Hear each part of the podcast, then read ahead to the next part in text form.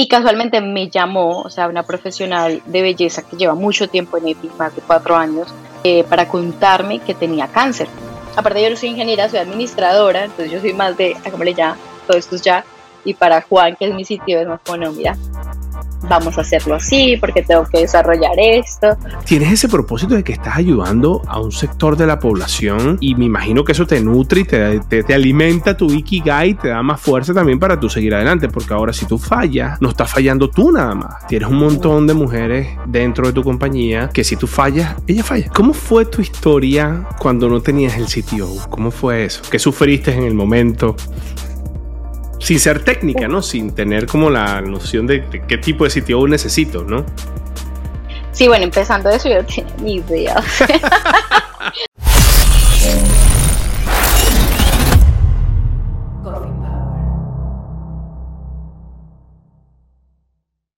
Bienvenidos a otro episodio de su podcast Coffee Power.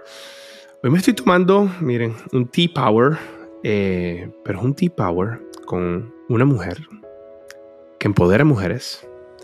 Una mujer interesante, la conseguimos, la estuvimos stalkeando, nos metimos por ahí, estuvimos viendo qué es lo que estaba haciendo. Y tiene una misión tan bonita que entre el equipo estuvimos hablando y dijimos, hay que darle la Coffee Power porque queremos conocer esa historia. Este no va a ser un episodio muy técnico donde nos vamos a poner a hablar de tecnología por dentro, pero sí es un episodio que va a inspirar a muchas personas que quizás no son técnicas, a, cómo es construir un producto o una compañía que necesita la tecnología y bueno, necesitas conseguir un sitio y necesitas conocer, y necesitas conseguir ese montón de tecnología y necesitas agrupar un montón de procesos, automatizar un montón de cosas. Y esta señorita que le voy a presentar eh, lo ha logrado muy bien, tiene seis años y cinco meses haciendo esto, así que yo voy a presentar aquí a mi querida Laura Serrano. ¿Cómo estás, Laura? Hola, Osvaldo, bien, ¿y tú? Muy bien, muy bien. Está, Laura está en Villavicencio, ¿no? Sí, acá con un calor. Villavicencio, una, una ciudad muy, muy querida, muy cool. Muy cool, pero calientica en Colombia. Yo fui una vez, a mí me encantó. Sí. es hermoso, es hermoso, pero es súper caliente. Yo la amo, la gente Es cool cuando vives en Bogotá y vas a Villavicencio, te pones un calorcito y te vuelve. Te vuelve, sí. Bueno, Laura, cuéntame cómo nace esto. Cuéntame cómo nació tu idea, tu proyecto, cómo lo lograste.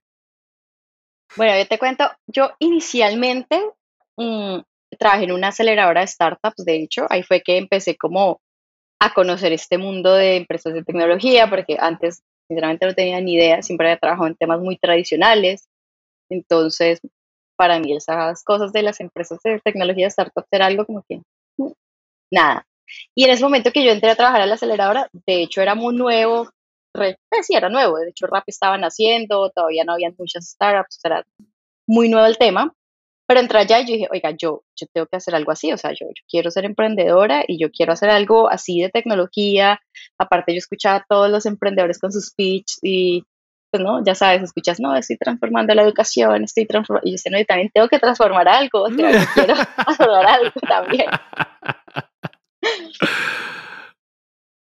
Y de ahí, literalmente escuché la idea un día, alguien dijo como, oiga, una vez hubo una aplicación que hacía uñas a domicilio, eh, y pues no sé, no funcionó, pero mí parecía muy bueno.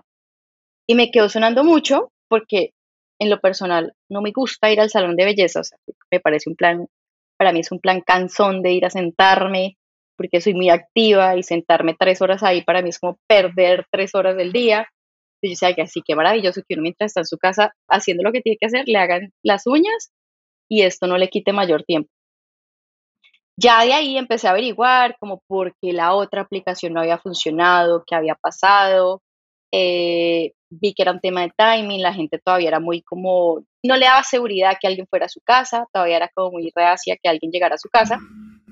Pero yo ya estaba en un punto donde Uber ya estaba súper posicionado en Colombia, Rappi estaba empezando a tener mucho posicionamiento y dije, ahora sí se podrá, porque ya la gente está utilizando apps. En ese momento antes no las estaban usando, era muy... Pero ya la gente dice, ah, ya uso una aplicación para algo. de ahí empecé como a averiguar, a ir a salones de belleza y literal preguntarle a las manicuristas, a todas estas mujeres que trabajan en la belleza, bueno, oye, si hay una aplicación que te ayude a conseguir clientes para que trajes a domicilio, seas independiente, no tengas que depender del salón, ¿qué te parece? Entonces, pues a todas les parecía una maravilla.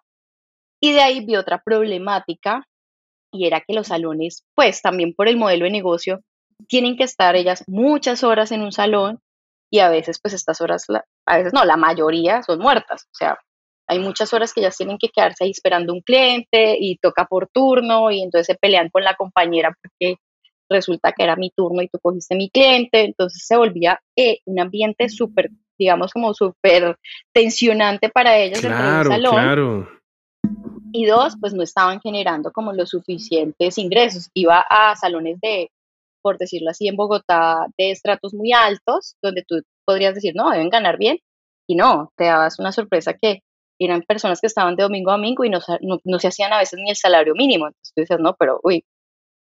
Y sin nada, ¿no? Obviamente eh, los salones no les daban absolutamente nada. Entonces me decían, no, pues, ¿qué están haciendo? O sea, se están matando ahí y se matan ellas y se matan sus familias, porque pues son mujeres, la mayoría mamás, que no tienen ya ni tiempo, no tenían tiempo de nada, o sea, no tienen tiempo de estar con sus hijos. Y esa empezó a ser la problemática que más encontré. No, es que por estar en el salón yo nunca veo a mi hija yo nunca la puedo recoger del jardín, eh, si mi hijo se enferma, pierdo el turno y entonces me castigan tres días, o sea, cosas muy graves que yo decía, no, pues eh, acá, acá hay algo que hacer, o sea, definitivamente si hay una problemática que se les puede ayudar a ellos. Sí, es el problema, claro. Y ya, ahí empecé con literalmente eh, un WhatsApp, que esa fue mi primera aplicación, un WhatsApp. El MVP. el MVP fue con un WhatsApp y una página web muy sencilla, un Instagram también sencillito y empecé a, probar ya como eh, a tratar de ver si conseguíamos clientes y profesionales. Si este 12 de octubre estás en Bogotá, Colombia, quiero invitarte a que vengas a pasar el día con nosotros en Coffee Power Live. Mira, es un evento donde vamos a tener episodios en vivo, conferencistas y al final del evento una fiesta poderosísima para que hagas networking con líderes de la industria, con recruiters, especialistas en tecnología. Nosotros vamos a estar allá. Así que este 12 de octubre aquí te dejo la información para que tengas tu boleta ya mismo. Nos vemos en Bogotá en Coffee Power Live. Ya tenemos nueva fecha para el masterclass de liderazgo de Coffee Power. Para aquellos que no saben lo que es el Masterclass, es un programa personalizado de liderazgo en equipos de tecnología de tres semanas de duración. Tiene clase los lunes y los miércoles de 7 de la noche a 9 de la noche y es un programa que está enfocado para personas que quieren ser líderes en tecnología o los que son líderes en tecnología. Así que si estás interesado, aquí te dejo la página web donde nos vas a dejar tus datos y cuando ya el Masterclass esté listo para que puedas reservar tu ticket, que son solo 12, 12 personas en el masterclass, lo puedes hacer. Nos vemos en clase. Pero, pero sabes, hiciste, bueno, no sé, me imagino que trabajando en esta aceleradora entendías un poquito eso, ¿no? El concepto del MVP, de no complicarte con la tecnología en principio, sino más que todo ocuparte del negocio, probar tu hipótesis, probar el modelo y dijiste, mira, si vamos a fallar, fallemos rápido y fallemos barato, ¿no? O sea, vamos a buscar algo sencillo. Y hiciste, e hiciste lo correcto, porque mira, yo, yo, yo a veces me toca ser advisors de varios founders que se complican con el tema tecnológico. Y sí, la tecnología es muy linda y es artística y a veces uno sabe, los, los técnicos a veces no, no, nuestra cabeza funciona muy enfocado a resolver un problema de la manera más eficiente y elegante, ¿no? Entonces, a veces hacemos algo que ni el próximo developer cuando lo va, le va a meter algo dice, bro, ¿y este pana qué se hizo? No, no sé qué hizo. Entonces, ¿por qué? Porque aunque fue muy eficiente, pudo ser muy complejo. Entonces nos quedamos en el tema de la tecnología, donde a veces, y ahorita con todo lo que existe, a veces la solución es conectar una cosa que ya existe con el WhatsApp, con un Typeform, con, con, con Zapier, conectas dos servicios, se interconectan y ya todo funciona maravilloso. Entonces te felicito no, porque fue No, y es que eh, eso literal lo aprendí allá porque vi muchas personas que llegaban con proyectos o emprendimientos que eran absolutamente inservibles pero que se han gastado un montón de dinero en un desarrollo con una agencia de una aplicación que no le va a hacer, pues que no le servía a nadie, o sea, que nadie la iba a usar. Y ya, o sea, yo, entonces dije, no, no, no, yo no me puedo permitir, primero no tengo el dinero, porque tampoco el dinero, igual si lo quería hacer no había posibilidad, entonces no tenía el dinero para hacerlo. Y dije, y segundo, pues, no sé, pedir un préstamo o ir a conseguir inversión para hacer algo que después no funcione, pues no. Para ir a como no, dije, no, vamos a lo simple, que lo que yo necesito saber, si hay un cliente para esto y si hay una profesional para esto, y listo. Mira, Lauri, ¿cómo, ¿y cómo te la llevas tú con los técnicos? Con la gente técnica, tu CTO. Después me vas a contar cómo lo conseguiste, pero ¿cómo te la llevas tú con ellos? Bueno, yo digo que yo tengo un sitio bien diferente. No, me yo tengo un equipo de desarrolladores eh, muy, muy dinámicos, pero sí, claro, yo creo que lo que tú acabas de decir es el centro. Nosotros siempre estamos discutiendo por lo mismo, porque yo como CEO quiero todo para allá. O sea, yo soy como, no, necesitamos que sea esto que ya, o sea, yo lo necesito para mañana. Y ellos son como, espérate, porque hay que hacer esto y me montan todo el proceso y el mapa. Y yo soy como, no, por favor, para allá. O sea, yo necesito que estos clientes lleguen a, a esto ya. Entonces, claro, a veces uno dice, claro, aparte yo no soy ingeniera, soy administradora, entonces yo soy más de, hagámosle ya, todo esto es ya. Y para Juan, que es mi sitio, es más como, no, mira, vamos a hacerlo así porque tengo que desarrollar esto. Pero me encanta, o sea, hay algo que, que con Juan nos ha llevado muy bien, nosotros ya llevamos cuatro años trabajando y es por eso. Y es que, Juan es tu CTO. Es mi CTO y Hola, es... Juan. Ahorita, ahorita lo va a estar escuchando seguramente. Entonces, Juan, Juan me lleva a la corriente, o sea, él sabe lo atacada que, que soy y él sabe cómo explicarme. Lo atacada, ¿cómo es eso? ¿Cómo es que eres atacada? atacada ¿Qué significa? Que, que, yo quiero todo para allá, o sea, yo soy como ah, ya, eso, sea, eso es atacado. Ah, eso es atacado en Colombia. Dios bueno, mío, me dicen atacado y salgo corriendo porque me van a pegar. no, no, atacada es acelerada, que quiero todo. Ah, ok, todo ya. okay. acelerada, ok, perfecto. Sí, más como acelerado. Entonces, sí, sí, exacto. Pero Juan es una persona que te explica desmenuzadito y te hace entender la, la, la tecnología de la manera más sencilla. Sea, él no se pone a decirme como, es que esto, no, él me dice, mira, hay este lenguaje que funciona para esto y esto y esto, entonces, y hay este otro que funciona, ¿cuál te parece mejor? Entonces ya ahora dice, ah, bueno, ¿cuánto demoramos este? ¿Cuánto hacemos esto? Sí. Y ya tomamos las mejores decisiones, pero digamos que con él ha sido pues e, ese match perfecto, yo siempre digo, porque quizás con otra persona no me hubiera llevado tan bien, cuando es una persona muy técnica que te habla solo lenguaje técnico, pues para ti es imposible por más de que quieras seguir. Quedas como que, no, pues para mí que no soy técnica, es como, Juan entiende eso y sabe cómo explicarme lo más difícil de la manera más sencilla y tomar las mejores decisiones. Y tenemos un equipo junior, realmente Juan es el senior tenemos otros chicos juniors, pero también eh, que Juan está moldeando, entonces ha sido muy chévere porque ellos están aprendiendo desde cero, pues desde unas bases, eh, por decirlo así, muy pequeñas y están ahora, de hecho, estamos desarrollando en este momento todo un nuevo backend. O sea, para que te hagas una idea, nosotros ahorita estamos haciendo casi que la aplicación desde cero, desde atrás, todo un nuevo backend. Ya, ya estamos con el backend, vamos ya a saltar toda la front porque es una nueva aplicación totalmente desde cero, lo que vamos a lanzar eh, ahorita a final de mes. Entonces, todo esto lo han hecho Juan y su equipo junior. Niños Qué que han- cool. aprendieron a hacer una aplicación desde cero con F.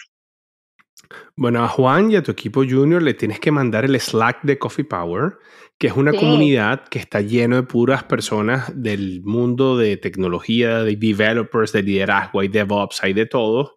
Y la verdad, lo que la, la comunidad lo que tratamos de buscar es que entre todos nos ayudemos a resolver problemas. O sea, que si están haciendo un nuevo backend, ahí quizás puedan poner sus preguntas y seguro sale un montón de gente a ayudar en cualquier cosa que tengan.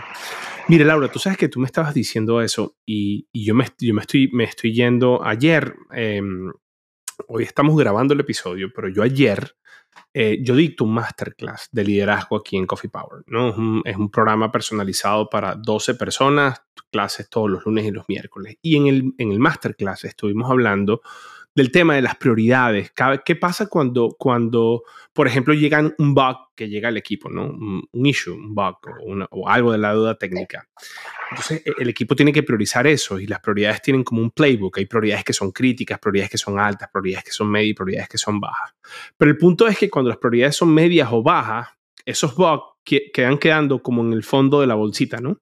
Cada vez que tienes que priorizar algo, priorizas lo más importante, ¿no? Pero como eso tiene prioridad bajo, queda, queda, queda ahí.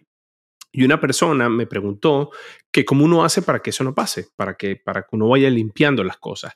Y es difícil, es, difícil, te lo digo porque yo juego, o sea, mi, mi, gorrito es doble, ¿no?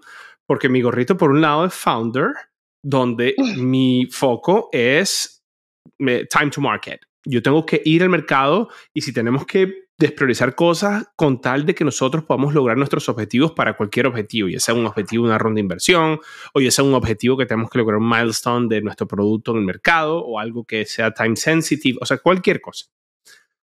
Y, pero por el otro lado, yo juego el papel de CTO. Entonces, con el papel de CTO, yo, yo sé que muchas de esas cosas eh, están básicamente agregando algo que se llama la deuda técnica. La deuda técnica posiblemente fue lo que te pasó, que, que construyeron un backend, el backend lo construyeron como vinieron viendo, pero después se dieron cuenta, mira, no, esto vamos a tener que rediseñarlo completamente porque esto no es escalable o porque necesitamos un nuevo backend que necesite eh, poder conectarse con estos nuevos servicios. Entonces nos toca que hacer una rearquitectura por cual, cualquier cosa. Ahí tu sitio te, sabrá más qué es lo que pasa. Pero eso es muy, es muy normal que pase en las compañías. Pero eso pasa también con alimentar la deuda técnica. Entonces, es difícil porque uno a veces juega ese, ese, ese gorro y, y, tú tienes que buscar la manera de que esas cosas que están abajo, con prioridad baja, si se van haciendo sensibles, ellas tienen que comenzar a mutar tienen que comenzar a cambiar de, de, de, severidad, ¿no? O sea, si es algo bajo, eventualmente, si está generando impacto, tiene que pasar a medio, y si es algo medio y está generando impacto, tiene que pasar a alto, y ya cuando es alto, tiene que trabajarse, por ejemplo, dependiendo del playbook, en el próximo ciclo, en el próximo sprint, o en este sprint si es crítico. O sea, eh, como se esté haciendo. Pero interesante que me lo digas, porque justamente ayer estábamos hablando de eso y es, es más natural de lo que tú te imaginas que, que pase, ¿no? Sí, no, de hecho, a nosotros nos pasó porque exactamente eso, la app que nosotros tenemos no es nuestra, o sea, no la desarrollamos nosotros, no la desarrolló Juan, sino fue una app comprada. Entonces, cuando llega Juan, pues que es un desarrollador que no hizo esa aplicación, y empezamos a hacer, no, vamos a hacer estas mejoras, ¿no? Entonces, ah, tenemos este problema, lo vamos a mejorar. Algo mejoraba y ¡pum! Pero se caía otra cosa. Sí. No, entonces vamos a cambiar la pasarela de pago por esta y ¡pum! se caía otra y decíamos, no, ¿qué está pasando? Entonces, tal cual empezó a pasar eso. Empezamos a solucionar cosas urgentes, urgentes, pero obviamente dijimos, o sea, no, definitivamente Juan dijo, mira, la realidad es que este es un código que, como lo, lo dijiste al principio, hay muchos desarrolladores que hacen códigos que muchas veces solo entienden ellos y cuando llega otra persona nueva queda como que, ¿qué hizo esta persona? Entonces, tal cual así pasaba. Juan me decía, es una línea de código loquísima, en la cual yo muevo algo y, se desordena el 50% de lo demás. Entonces él me decía, no vamos a mejorar nunca nada, porque cuando hacemos una mejora hay tres años más. Entonces dijimos, sigamos como estamos, o sea, no, no hagamos más y desarrollemos una, o sea, algo desde cero, como lo queremos y para que nos ayude a escalar, porque ese era el otro problema que teníamos.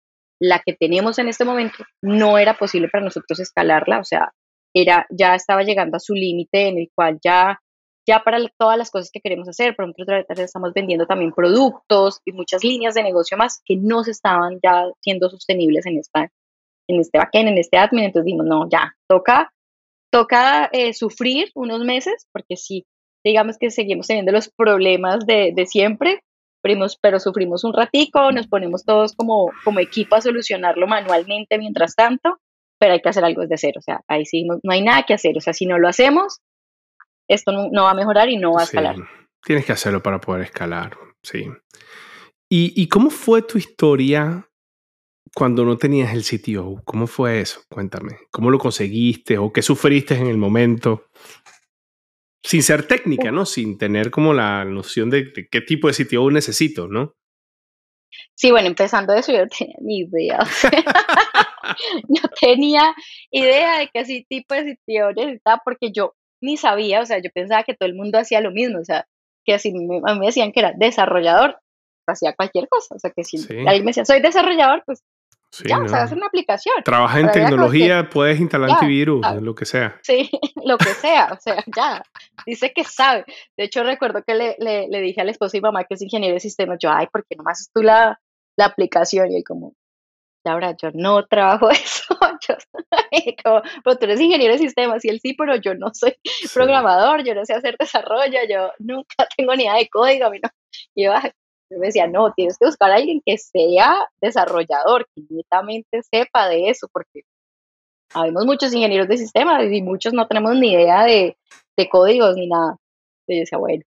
Entonces a mí me pasaba que, que empecé como, como a hacer entrevistas, como a buscarlo, y al principio, claro, yo les estaba proponiendo pues hacer una aplicación desde cero y todos eran como, no, no, esto está muy complejo, esto es un proceso súper largo, porque claro, es una aplicación pues estilo Uber, ¿no? Que, pues conecta, pero entonces hay que desarrollarla de las profesionales, la del cliente, el admin, bueno, un desarrollo muy largo y todos se echaban para atrás, o negociábamos algo y al rato, no sabes, no, aparte que no tenía un gran presupuesto, ¿no? Porque obviamente si hubiera tenido un presupuesto eh, gigante, pues es diferente negociar cuando tienes un gran presupuesto a negociar cuando tienes una empresa que ya estaban dando, porque no lo busqué, digamos, desde el inicio, sino ya cuando tenía como un año de trayectoria, o sea, que ya la empresa yo le podía mostrar al CTO, eh, mira, esto sí funciona, o sea, eh, si hay que hacer una aplicación, porque esto funciona. Pero tu empresa comenzó a generar revenue sin necesidad de inversión o tú tuviste como una inversión inicial? Tuve una inversión inicial pequeña eh, de una agencia de marketing que se volvió como, como aliada mía, pero, pero fue muy pequeña. Eh, casi todo fue más como tanques, manual, cosas, cosas que hacemos los emprendedores para, para poner a arrancar. Bootstrapping, eso está buenísimo. Total.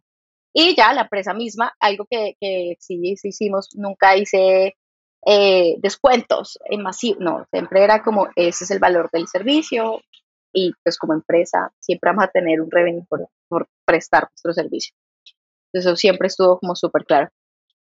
Entonces sí, siempre mostraba, como por eso le hice como un año, y como ya cuando la empresa llevaba un año, para mostrarle a la gente que pues que efectivamente al CTO que estaba buscando que la empresa sí pues sí tenía futuro, ¿no? Que no era una cosa de idea eh, que tú dices, no, esto va a ser la locura, no, pues hay algo ahí, ya, ya hay algo, ya, ya te puedes imaginar que hay algo. Eh, pero no, nadie cerraba, o sea, eh, no cerraba nadie, todo quedaba como ahí a medias. Y resulta que yo llegué a Juan porque una empresa igual a EFI, pero de Medellín, me contactó. Y pues ellos querían vender ellos me dijeron como, no, mira, nosotros, eh, pues, no me acuerdo, ya ni me acuerdo la verdad por qué querían vender, pero querían vender. Eh, nos, nos, como que nos, nos citamos, hablamos, pero esos primeros founders estaban eh, pues pidiendo demasiado, demasiado dinero, lo cual yo les dije, pues no, o sea, ni siquiera tengo, no, no lo tengo, o sea, no voy a negociar algo que no tengo, entonces, pues muchas gracias, paso. Ellos vendieron esa aplicación a otras personas de Medellín y como a los seis meses, ponle tú, esos nuevos eh, dueños me llamaron otra vez a mí y me dijeron lo mismo, oye, queremos vender. Entonces ya yo me senté con ellos, ya ellos no estaban, eran como, los anteriores eran muy mundo startups, entonces me estaban pidiendo a, valuation startup súper alta, pero estos ya eran emprendedores más de campo tradicional que sí me pidieron más eh, modo tradicional, modo vendemos esto, esto es lo que hay, cuesta esto. Entonces ya con ellos dije, nada, ya es diferente. ya, Pero tú, no, sé si sabes, los, em, eso que tú llamas tradicional es lo que ahorita es... Sí, ahorita se está eh, haciendo realidad las antes, antes era mucho vender el papel y el bus y la idea y sabes y te muestra una servilleta. Ahorita todos los inversionistas están buscando, no, no, no, muéstrame que tu negocio está agarrando tracción, muéstrame los números de tu bootstrapping y nosotros vemos si podemos entender, en, invertir en ese momento. O sea, ahí es, este, esa movida un poco más realista, eh, lo que tú llamas tradicional. Sí, realista, sí, que es una evaluación muy como esto es de, ya, esto, es lo que tienes ahora esto es lo que cuestas en este momento, pues. Efectivamente, entonces eh, ya ellos una negociación diferente, hicimos pues, la negociación. Y claro, yo ya estaba comprando una app porque mi interés más de comprarlos a ellos era para tener la aplicación que ellos tenían, más que pues la empresa, porque la empresa no tenía mucha atracción, era la aplicación. Ya tenía Pero resulta, estaba todo desarrollado, entonces dije, no, pues claro, me ahorro todo el tiempo eh, de hacer un desarrollo desde cero. Y listo, yo llegué, ya hicimos todo y em, pues como que entre todo, que fue como súper rápido, se me olvidó el pequeño detalle de, oiga, ¿y qué? ¿Y quién la va a manejar, no? O sea, como, ajá, una, yo no, yo no, todo mi equipo es administrativo, ¿hasta quién va a hacer esto? Entonces ahí yo como que, ay no, pero esperen, ¿y qué? ¿Quién maneja esta aplicación? Ustedes no sí, cuando te transfieren el GitHub, tú dices, ¿qué es eso? y sí, yo como, bueno, ¿y qué? Sí, seguro yo, yo voy a coger esto y ya lo, no, yo, si esa vaina se cae, yo no tengo ni nada que hacer, o sea, eso se cae, yo grito, ya no hay nada que hacer. Entonces en esas ellos me dicen, no, mira, nosotros tenemos un sitio que contratamos cuando compramos la app, él es súper bueno, él quiere ser emprendedor, o sea, le encanta la idea, pues ya sería que tú miraras a ver si él se quiere montar a, a, EFI, quiere seguir contigo. Y literal así fue, o sea, literal lo, lo, cité en un Starbucks y nos tomamos un café y le dije, por favor, porque es que de verdad yo no tengo quien me maneje eso, no me deje sola. si no estoy, yo, yo no sé qué vamos a hacer. Entonces él se montó y dijo, no, eh, porque Juan es paisa, entonces él dijo, hágale pues. ¿De dónde eres tú? No, yo soy de Bogotá. Pero es que tienes un acento, bueno, me disculpas que no conozco, pero tienes un acento que estoy tratando de figura, de descifrar y no lo logro. Es que yo soy, bueno, soy mezclita porque soy santanderiana. Ese, ese, ese Santander, ese es el que, eh, ¿cómo, ¿cómo fue que dijiste? Eh, no sé, algo dijiste, lo voy a volver a agarrar cuando lo digas, para que aquí los cafeteros de México y de Argentina le estamos enseñando cómo habla la gente en Colombia. De Colombia, que tienen unos acentos súper lindos, unos acentos súper lindos, maravillosos. Disculpa que te interrumpí, Laura. No, tranquilo. Que él es paisa, que él es paisa. Sí, Juan es paisa, entonces él sí me dijo, hágale pues, me monto en este bus y ya, ahí empezamos a trabajar y ya así fue que hicimos como, como ese match perfecto eh, con Juan y Efi, y ya desde ahí hasta hoy está ahí. Él entró, de hecho, antes de pandemia, que esa también es otra que nos pasó, porque literal Juan entra, o sea, todo esto ocurre y a la semana cerraron Colombia, pues porque a Colombia sí lo cerraron ah, totalmente. Nosotros tenemos que el lanzamiento de la nueva aplicación y la bulla, y ya hemos hecho un montón de cosas, y pum, todo se paró. Entonces yo le dije a Juan, bueno, Juan, no tengo para pagarte, porque si la empresa deja de vender, pues yo dejo de recibir, yo tengo que pagar. Eh, tú me dirás, y él me dijo, no, dale, o sea, estos tres meses, sigamos, más bien voy a desarrollar lo que haga falta para, pues, digamos, como para el tema bioseguridad, de cómo medirlas, cómo hacer que las profesionales vayan adecuadamente, porque tú sabes que en todo este tema COVID, entonces tocaba ir todo cubierto, tapabocas, está, bueno, cómo hacer que la aplicación pueda, cómo medir eso y darle la seguridad al cliente. Y literalmente trajo tres meses sin paga, o sea, sin nada, o sea, esperando a que arrancara. Ah, no, yo lo amo, lo mejor. es un gran socio. Qué cool, que exista mucho Juan. Como, bueno, mira, fíjate, la gente que, que tiene esa actitud, o sea, yo, yo veo algo en ti que, que te lo digo, te admiro mucho, y es que tú tienes algo que eh, es lo que se llama drive. Em, oye, ¿cómo se diría? Es como, como una intención, como una, o sea, tú, tú, tú, tú la tienes clara y, y bueno, y, y, vas a navegar dificultades, vas a navegar obstáculos, pero tú la tienes clara, tú vas para allá y, y, se te nota, ¿no? Se te nota. Y eso es importante para un emprendedor, tener ese drive en, en su idea, en su negocio. Hay muchas personas que hubiesen pasado eso y, se ponen a llorar y, caen en pánico, que me imagino que también te ha pasado momentos donde te repreguntas 10 mil montón de cosas, pero ya han pasado seis años, ¿y cuántos? Seis años y cinco meses, sí. donde has navegado todo esto y, y, bueno, ya estás eh, donde estás parada, que, que, que, es maravilloso. Entonces eso habla muy bien de ti, Laura. Ah, gracias, sí. Yo creo que sí, lo que dices es que es vital, es que si uno tiene un propósito muy que le apasione, sí, uno pasa cosas, Jesús, en seis años se pasa de todo, de todo, de todo lo que uno se puede imaginar, eh, pero exactamente, si tienes un propósito y se lo sabes, por ejemplo, poner a tu socio como Juan, eh, y sabes mostrarle ese mismo propósito, pues ambas personas, ambos socios pueden estar muy muy en, la meta eh, y viendo que lo que pase, pues lo superan y siguen. Claro. Y Laura, y eso yo lo yo veo, es que yo no sé si esto incide en ti, en tu propósito, en tu Ikigai. ¿Conoces lo que es el Ikigai? No. ¿No? Eh, grabamos un episodio, yo siempre lo menciono, de hecho estoy repitiendo el tema del Ikigai, pero es que a mí me quedó demasiado el Ikigai, de hecho lo tengo aquí impreso. Mira, a los cafeteros se los voy a mostrar. No vean lo demás, pero los que están acá, aquí tienen una cosa del Ikigai. Esto es el Ikigai. Entonces fíjate, el Ikigai tiene arriba, aquí le voy a decir a Juan que nos lo ponga en la pantalla mientras estamos hablando. El Ikigai es lo que tú amas, lo que, lo que el mundo necesita, lo que te pueden pagar por y lo que tú eres bueno haciendo. El medio de eso es el Ikigai. Entonces, el Ikigai comienza así, te pregunta, ok, em, lo, que tú lo, que, lo que estás haciendo te pueden pagar por hacerlo, sí. ¿Eres bueno en lo que estás haciendo? Sí. ¿Amas lo que estás haciendo? Sí. ¿Y es lo que el mundo necesita? Sí, es tu Ikigai hay muchas personas que pueden tener tres, pero quizás no tienen otra. Entonces no es el Ikigai. Entonces ya si tienes la tres es tu pasión. Si tienes las otras tres, por otro lado, es tu misión. Si no, es tu vocación. Si no, es tu profesión.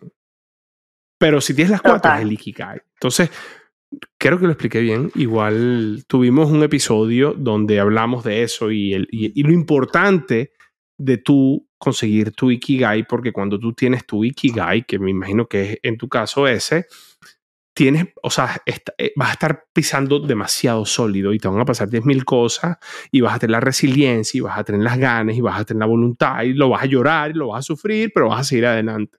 cambio, si no, es un poco más débil, es más fácil renunciar, es más desechable tu propósito, te comienzas a cuestionar cosas y créeme que es algo que, o sea, yo a veces me cuestiono mi, mi ikigai, mi propósito y, son conversaciones que, pero conozco mucha gente que lo tiene muy claro y yo admiro mucho eso.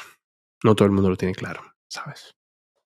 No, total. Y mira que me parece súper, no, no conocía el concepto, pero total, porque antes de emprender en EPI y todo, a mí me encantaban las labores sociales, o sea, siempre me gustaba hacer con mucho tema de labor social.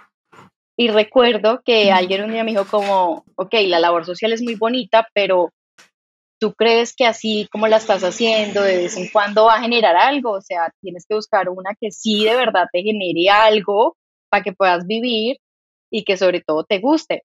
Y de hecho siempre he dicho, es que a mi EFI me da eso, porque yo genero un impacto que yo lo conozco, o sea, que yo lo tengo muy claro, y al total puedo vivir de esto, lo puedo hacer, lo puedo desarrollar, estoy full time con esto nada más, porque cuando haces labor social, pues digamos de que no es paga, pues te toca eh, que sean tus tiempos libres, que sea de vez en cuando, porque tienes que buscar presupuesto antes para hacerlo, pero cuando tú lo puedes hacer desde tu empresa es, o sea, para mí eso ha sido como, ya lo encontré. Es que, sabes, yo, y, te lo digo porque es que, fíjate, lo, y, como comencé el podcast, con una mujer que empodera mujeres, porque lo que estás haciendo tú, aparte, estás transformando la vida de mujeres.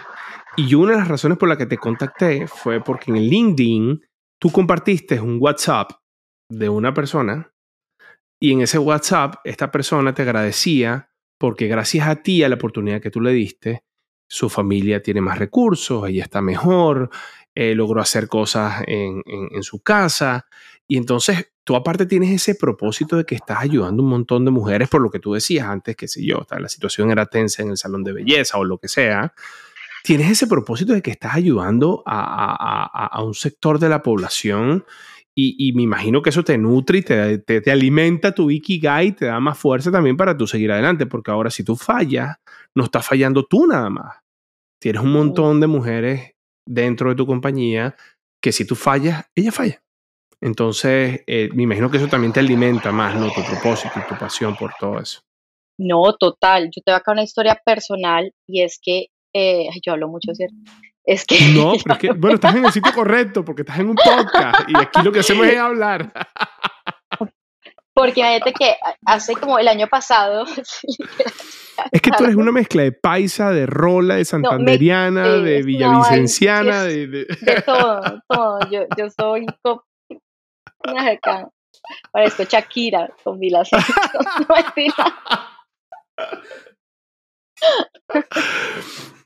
Bueno, cafetero. Yo amo a Shakira, yo amo a Shakira.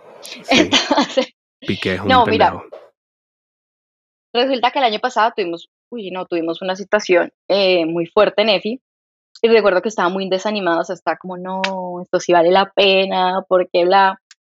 Y casualmente me llamó, o sea, una profesional de belleza que lleva mucho tiempo en EPI, más de cuatro años, eh, me llamó a mi número personal eh, para contarme que tenía cáncer.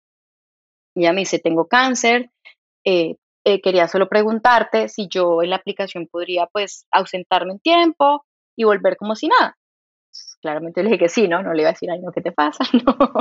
Claramente le dije, sí, obviamente, lo que te sientas bien, cuando quieras, como quieras, todo. Pero en ese momento ella me dice, como que yo le pregunté, pues bueno, ¿y tú cómo estás? Y yo escucho a esta mujer con una serenidad, una tranquilidad, contándome como, no, bien, todas las quimios van súper bien, yo voy a salir excelente. Eh, a mí lo único que me tenía preocupar era no poder estar en la aplicación, pero tú me acabas de decir que siento, estoy relajada, yo sé que voy a salir de esta y en tal mes te escribo y súper bien. Y yo decía, o sea, esta mujer tiene cáncer y yo estoy pues teniendo problemas que al final tienen solución, porque tú puedes decidir si cambias un empleado, si cambias un proceso, si sacas una campaña porque las ventas están bajas, pero pues tú no puedes decir si sales de un cáncer o no, es algo muy difícil. Y decía, wow, y esta mujer me llama con la tranquilidad más, o sea, la paz, la fuerza, y me dice, no, no, a mí no, eh, o sea, esto es algo transitorio, esto va a pasar. Y yo dije, es como ese mensaje, yo decía, wow, uno las empodera, pero ellas después te empoderan a ti, porque me llama ella a darme un mensaje como tan tranqui de, tengo este problema, pero eso va a pasar. Y yo decía, sí, no, pues ¿cómo yo voy a estar quejándome? Y yo le dije, no, gracias por esa llamada. Yo me acuerdo que sí, le dije, no, gracias a ti por la llamada, porque tú antes me diste fue ánimo a mí. Yo estaba toda desanimada y me diste fue ánimo y dije, no, pues toca seguir porque Aura, que hoy tiene cáncer, va a volver en tres meses y necesita que Efi esté ahí para ella. Entonces no, toca seguir. Y lo que tú dices, cuando uno se va es como que se desanima, lo que yo siempre pienso es, no, pero acuérdate que Liliana tiene a su hijo con este problema y gracias a Efi puede pagarle la terapia y trabajar. Y pues, no, hay muchas problemáticas que estamos solucionando, digamos, de apoyarlas a ellas, que dices, no, si yo caigo, voy a dejar a un montón de mujeres ahí, eh, pues sin dónde trabajar y no, no se puede. Qué bonito, qué bonito y qué, qué, qué buena, qué buena anécdota, porque, porque sí, ¿no? Tiene esa parte humana que, que te aterriza y te, y te motiva a seguir. Qué bueno. Bueno, Laura, eh, yo voy a terminar el podcast haciéndote unas preguntitas, ¿no? Tengo un cuestionario aquí de preguntas para hacerte a ti. Preguntas técnicas, ¿estás preparada? Ojalá no me corche y luego Juan me regañe, sí. Voy a hablar de Flutter, de microservices, de APIs, de... No, mentira, mentira. yo solo sé. mentira, mentira. Te voy a hacer unas preguntitas, es lo que se llaman FAR questions, ¿no? Esto es una sección patrocinada por nuestros queridos amigos de Working Bits que son, ya, parezco repetido, yo son, pero, pero presta atención, son expertos en cazar tecnologías de marketing para las compañías. O sea, las compañías cuando tienen retos de marketing automation, ellos normalmente, ¿sabes? Están viendo cómo lo resuelven, si contratan gente de marketing. Y yo siempre le digo, mira, la mejor solución es que te busques a Working Beats que te asesore, que te diga qué es lo que necesitas. Y bueno, después tú decides si contratas, si contratas a alguien interno, si contratas a una agencia, lo que sea. Son maravillosos. Ah, buenísimo. Así que recomendados Working Beats. Un libro que te guste, si te gusta el libro. Un libro que me guste. Uy, estoy pensando. Un libro. Porque voy a ser, voy a ser muy sincera, sí, yo no soy la más lectora, o sea, eso sí, realista, porque yo soy mamá emprendedora, eh, me quedan 10 minutos libres al día, eso es mucho.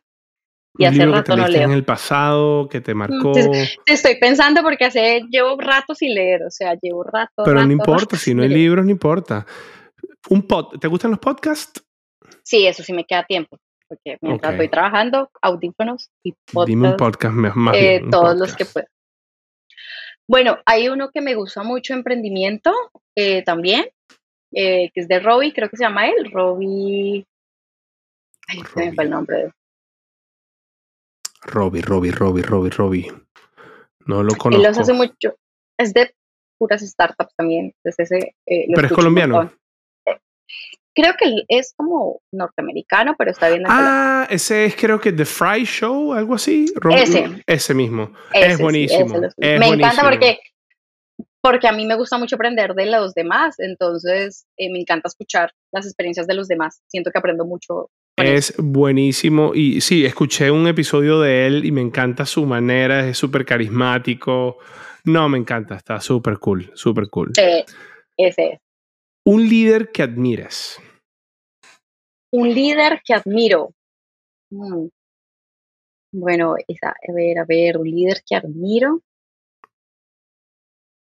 Uy, es que esta sonará muy, muy, pero es mi mamá. O sea, yo sé que nadie conoce a mi mamá y dirán, su mamá, pero yo admiro como líder a mi mamá. O sea, ¿y por qué? Esa mujer para mí. ¿Pero por qué? Te cuento porque mi mamá es una persona que pasó muchas adversidades desde muy pequeña, desde los 13 años. De hecho, mi mamá fue mamá joven, ella me tuvo a los 15 años. Y, y es mamá una como 35. Sí, no, no, yo tampoco, tengo casi ya 35, entonces tampoco, pero, pero sí se ve muy joven. Tu mamá debe ser de mi hermano. Mi mamá se ve súper joven, todo el mundo cree que es mi, Ay, mi, mi hermana mayor. tu hermana. Ay, Dios mío. Y la forma en que ella, ya también es emprendedora, de hecho, entonces eh, la forma en que ella lidera su, eh, su empresa, su familia, para mí siempre ha sido de admirar, creo que es como el foco. Ella siempre ha sido como esa persona que yo digo, wow, quiero ser ella, o sea, quiero ser mi mamá, porque desde que tengo uso de razón, mi mamá ha sabido liderar adversidades, personas, de todo. Para mí es una líder que admiro mucho. Qué bien, qué bien. Bueno, Laura, agradecido por tu tiempo aquí en Coffee Power. Llegamos al final. Muchas gracias por todo. No, gracias a ti por la entrevista.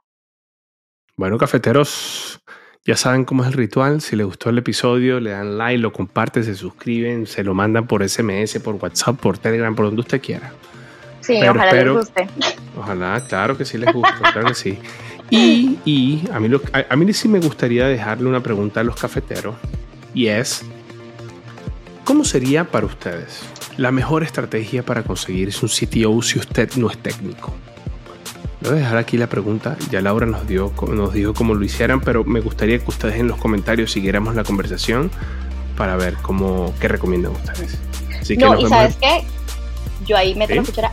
¿Qué le gustaría a una persona tech o qué le llamaría la atención que le, hicieran de propuesta como una persona no tech para hacer una startup, ¿sabes? Porque eh, uno no sabe a veces cómo llegarle al tech. Qué bueno será que una persona eh, mm. técnica le diga a uno, oiga, esto es lo que a mí me gustaría que me dijeran. Ah, fíjate, sí.